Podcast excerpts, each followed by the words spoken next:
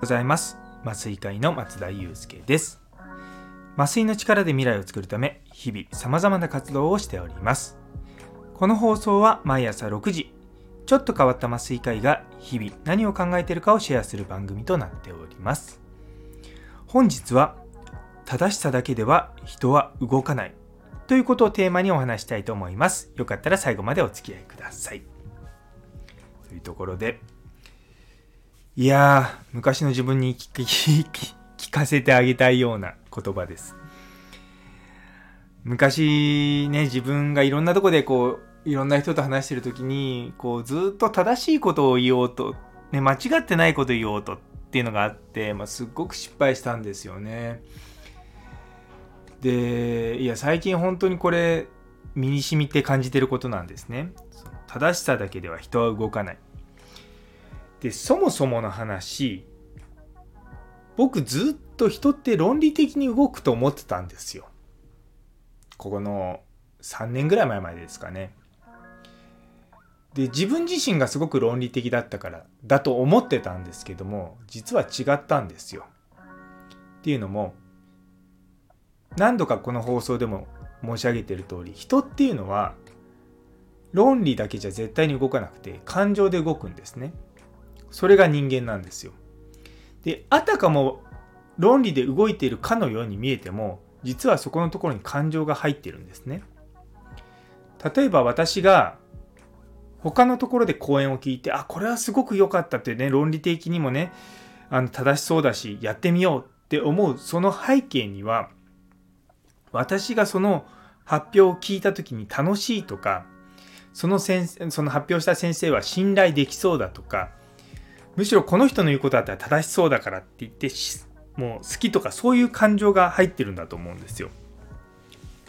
で私自身そういったものをもう一切こう考えなくて昔はあの講演とかしてたんですね。なんで当時の発表ご存知の方いらっしゃるかもしれないんですけどももう本当にエビデンスエビデンスエビデンスで固めていってたんですよ。でただ僕もここに23年ぐらいはあんまりこうエビデンスはもちろん言うんですけれどもエビデンスだけではなくてこう感情にも訴えかけるようなこととかもすごいまあ心がけてるんですね。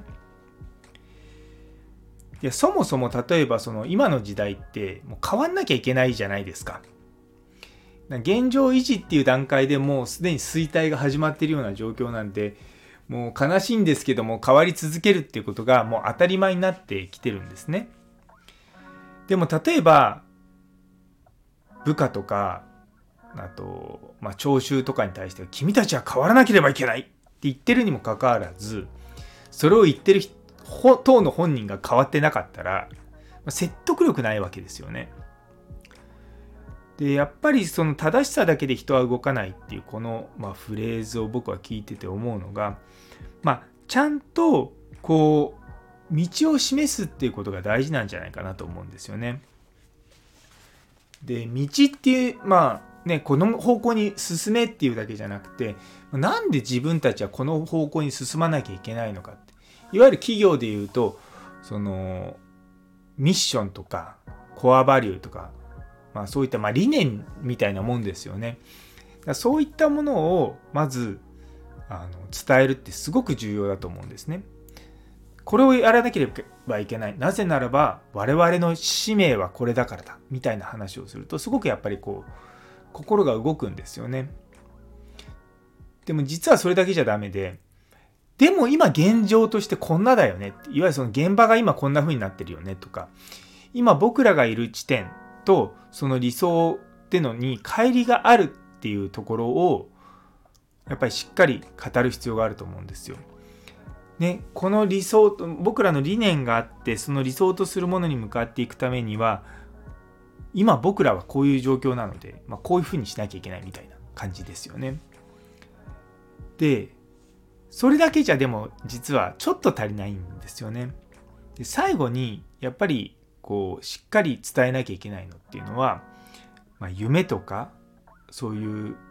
僕らがその企業理念としてるものとかを達成できた時に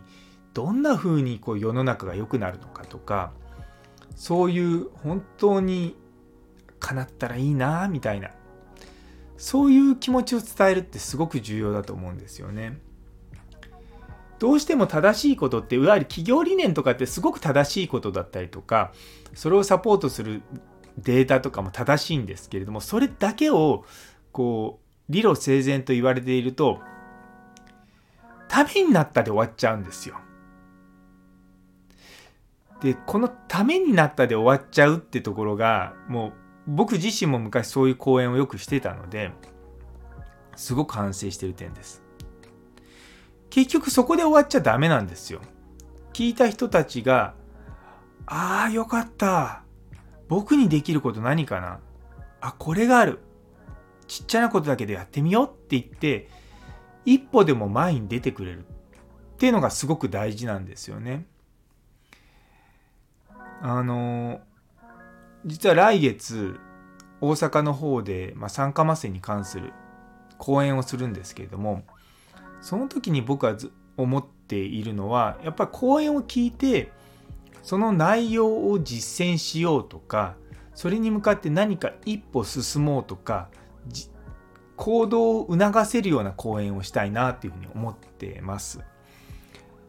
なかなかね、そういうレベルの講演ってなあんまないんですよ。でもやっぱそういうのをやっていかないと世の中ってうまく、まあ、変わっていかないって思ってるので